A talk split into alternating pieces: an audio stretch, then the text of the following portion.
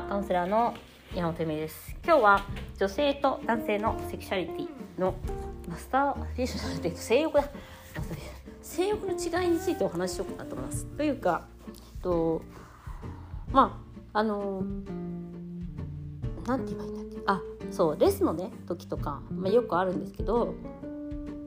男性はレスでも大体マスターベーションをしますしあの、まあ、女性ももちろんそうなんですけど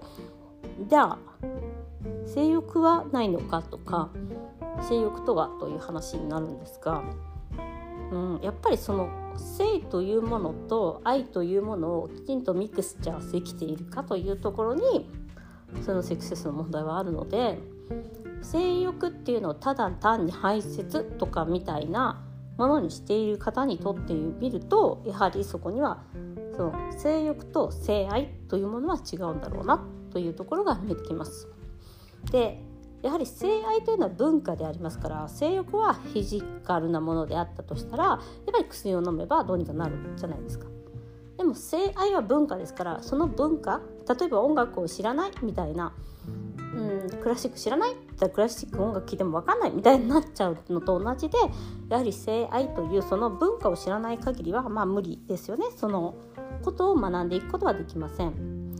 でその中で見えてきていることの一つに、うん、女性がやはり一番多くの問題っていうのは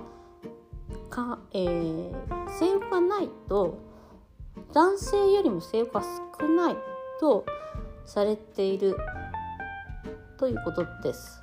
でそれはすごく皆さん本当に勘違いして「いやうちの奥さんは」とかあのいう方もいっぱいいるじゃないですか、まあ、レックスデスなんだけどって自慢してるからあのでも奥さんは性欲がないと思い込んでいる方はいっぱいいるし例えばセックスを拒否してる女性とかもいやうちの旦那はそういうの興味ないんだよねみたいな感じの方がいっぱいいたんですけどあの性欲がない方がいないので多分他の形で何か発散しているのではないかということで浮気とか、まあ、例えば風俗とかそういうものを利用してるんではないかという話になるんですね。だから、えっと、自分以外の人が性欲はないだろうと思ってしまうこと例えば女性はないものだと思っていること自体にかなりの問題があるのではないかと思ってます。つまり皆さん誰でも性欲はあるしっていう話だ。それはすごい当たり前の話だしでそれを買って性欲ある女性はすぐにビッチだみたいになっちゃうとちょっと話は違くてあの逆に言えばなんかそういうのって怖いよねとかそういう風にすると男性は引くんだよみたいな人はもう勝手にあのそういう人に限ってなんかあのなんかインラン妻とかのエブ見てたりとかあの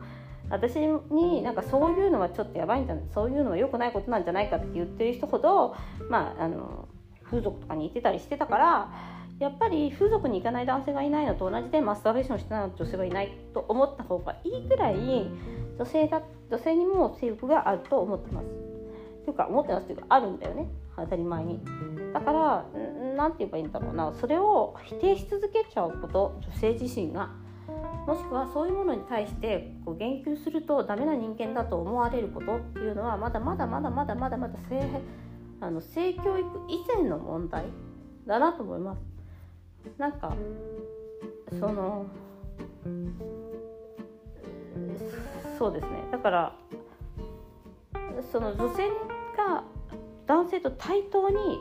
そこはあのもう本当男尊女卑なんじゃないかって思うぐらい女性には欲がないと思われてますけどいやいやいやありますよっていう話ですね。もう一つ面白いなって思うことの一つに、えーと、じゃあどっちが多いのかなっていう話になるじゃないですか。うん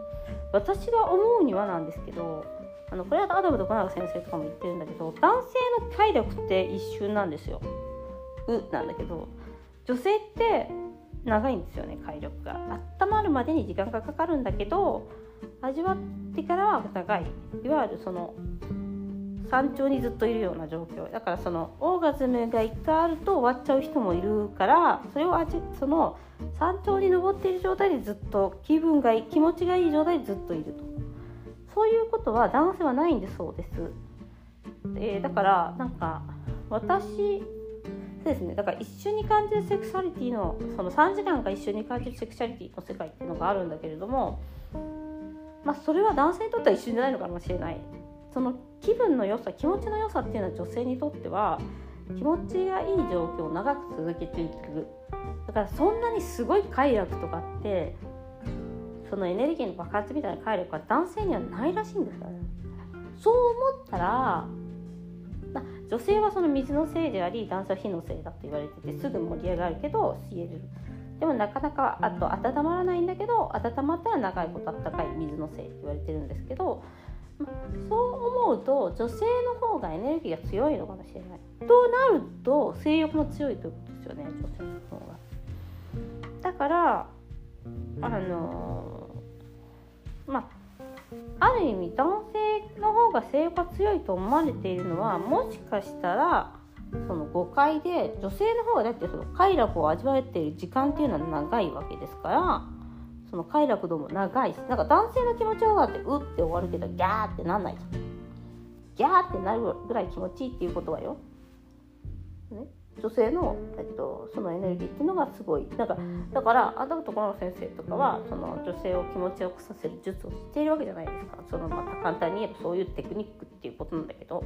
でそのテクニックなんかなんで悩まってんだろう。テクニック。テクニックっていうことなんだけどそのテクニックを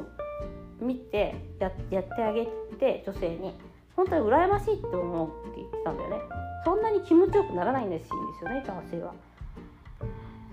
女性の方が気持ちよくなっていると。そういう快楽はだから同じことをしてもらっても男性よりも女性の方が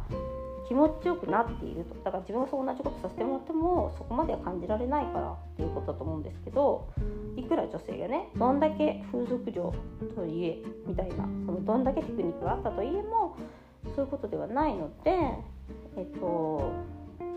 うんそう考えると何て言えばいいんでしょうねあの女性の誤解っていうかその性性のその欲望に対する誤解もそうだし、えーと、その快楽を味わう器についていってもその女性っていうのはすごく強いのではないか強いっていうか大きいんじゃないかなって思うんです女性の方が。でもそれを誤解されているからあのそういうふうに勝手に男性の方が多いとか、まあ、男性の方がそういうことを、ま何度も言うように話してもいいような状況になっているからこそ風俗もいっぱいあるし社会的にそういうものが許されていると。だって当たり前にみんなねほら飲み会の後に風俗みんなで行こうぜみたいにやっちゃうわけですから。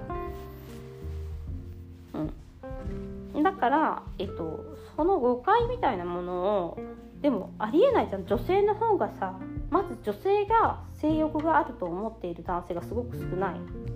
自分の奥さんに性欲がないと思っているからこそこんなに長い間レースにしてレースの間でも全然怖くないっていうのはその奥さんに対してあの、うん、ちょっとまあ違う考え方を持っているまず女性だから2つ目は女性の方が大きい快楽を得られるということは大きいその欲というか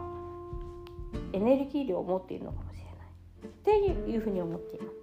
というね理由がちょっと一つあるんですよ。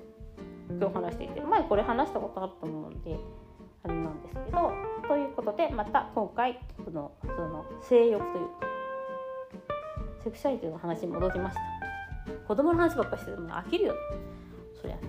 ということで今日もご視聴ありがとうございました。